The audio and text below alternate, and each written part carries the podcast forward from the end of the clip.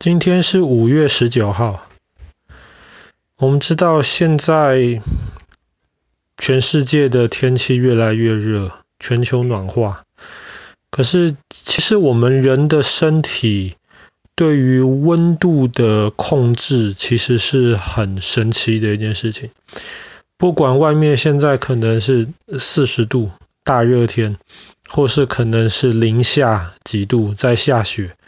可是，一个健康正常人身体的体温其实都是一样的，大概三没有，大概三十七度半左右。可是，虽然人身体的温度是很固定的，可是很早很早以前，大家就知道我们身体对我们周围温度的感觉其实是非常非常敏锐。比方说，你晚上在睡觉的时候，你平常睡觉的环境可能二十度。可是今天，假设你睡在一个二十一度甚至二十二度的地方，你就会很明显的觉得今天有点热，有点睡不着。那我们知道，其实温度跟很多东西都有关系。在几千年之前的人就知道，一个东西温度比较高的话，它会变得大一点。温度低的时候，它会变得小一点，这个叫做热胀冷缩。这个几千年之前大家就知道了。那后来有人就在想说，哎，我们除了冷热还好之外，我们有没有一些办法可以更准确的知道我们现在的温度？对，就是温度计。可是温度计这个东西，现在我们觉得很普通。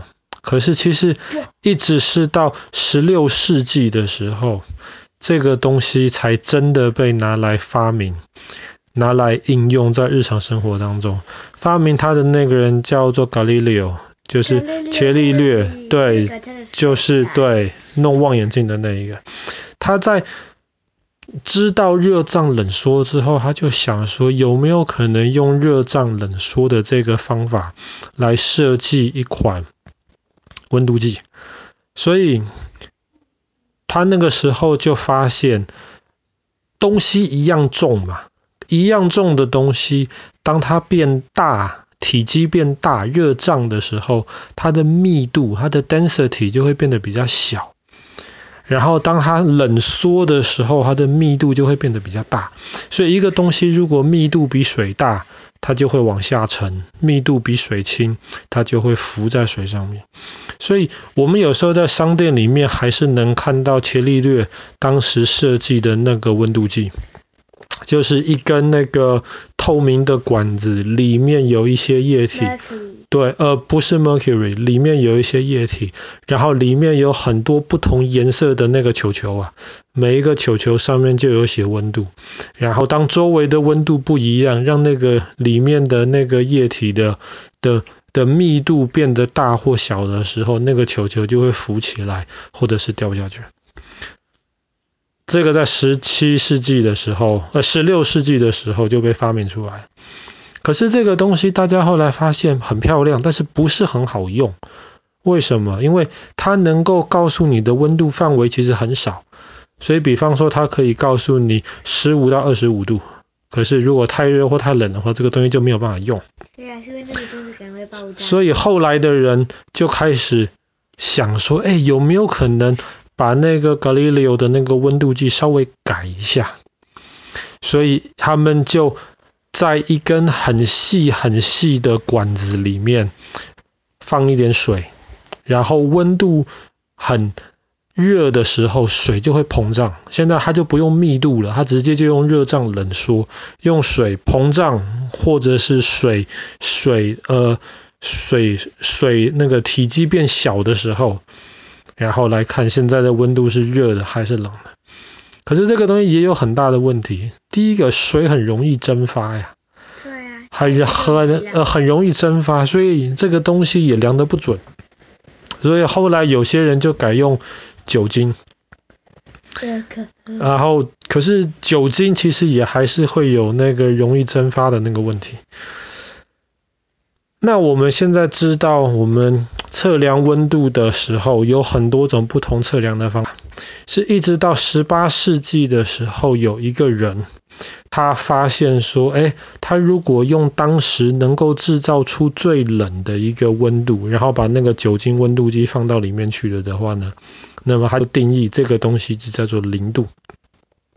然后他当时看一个那个水，呃，一个冰块会开始融化变成水的那个温度，就叫做三十六度。然后一个水开始滚滚滚滚滚，水烧开的这个温度叫做两百一十六度。所以两百没错，这东西就是 Fahrenheit，我们叫做华氏度。华氏度从水水呃从冰块融化三十六度到那个呃水变成水蒸气两百一十六度，中间隔了一百八十度。这个是在十八世纪刚开始的时候发明出来的，那这个时候用在酒精温度计上面。可是后来大家也发现这个东西不是很方便，因为我们人是习惯以十为单位的数字，十啊、一百都还好。对，后来一百八十的这个分别有一点奇怪，所以后来又隔了二十年，有一个。科学家叫做 Celsius，他就是对对，他他是瑞典人，然后那个时候他就想说，不如就这样子吧，我稍微改一下，然后他那个时候就把冰块融化的那个温度叫做一百度，跟现在是相反的，对，然后把水烧开的温度叫做零度。诶，为什么跟现在是相反的呢？因为他那个时候他在瑞典，瑞典其实很冷，所以他就不想看到有负数的温度。所以如果冰块融化的温度是一百度的话，那么更冷的话，下雪很冷的话，就是高过一百度。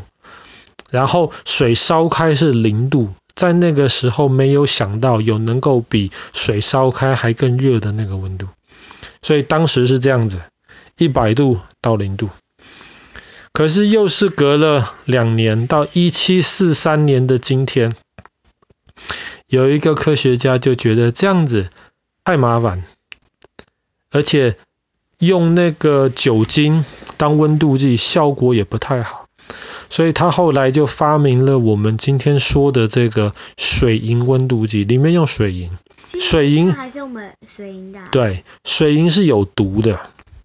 但是水银比较不会有蒸发的那个问题，所以水银温度计可以比酒精温度计要准确的多。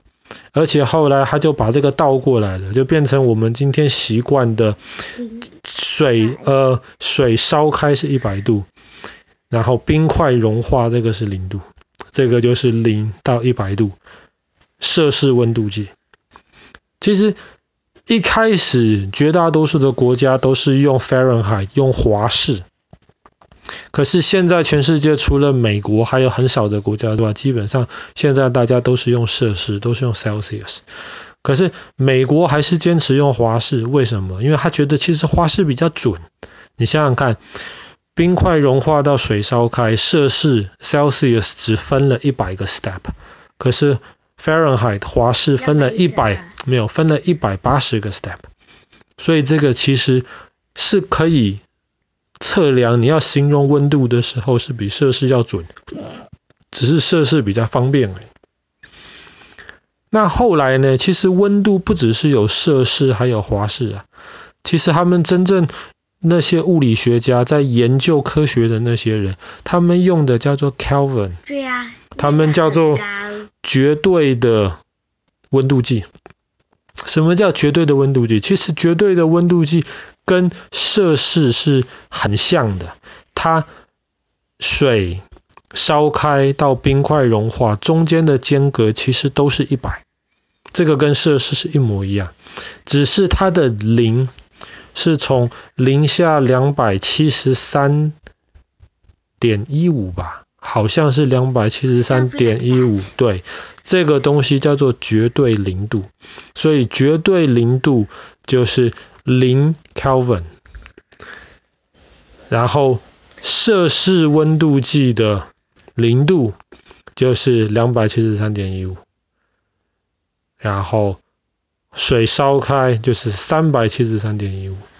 那什么叫做零 Kelvin？什么叫做绝对零度呢？绝对零度的意思就是目前人类知道最低最低的温度。在这么低的温度之下，我们知道原子周围也会有电子会绕着这个原子跑来跑去。然后这个电子的能量越大，它就跑得越快。温度越高，它的能量就越大。可是当绝对零度，温度太低太低的时候，这些电子都不会跑了。所以这个就是目前人知道的，连电子都不会去工作，这个就是最低最低的温度，所以叫做绝对零度，这个就是零 Kelvin。好了，那我们今天的故事就讲到这边了。在一七四三年的今天，发明了。也不能说发明了，其实这个不是他发明的，是 Celsius 这个人发明的。可是后来他就改进了这个 Celsius 的这个温度的这个计，然后就发明了我们今天都还在用这种水银的这种摄氏温度计。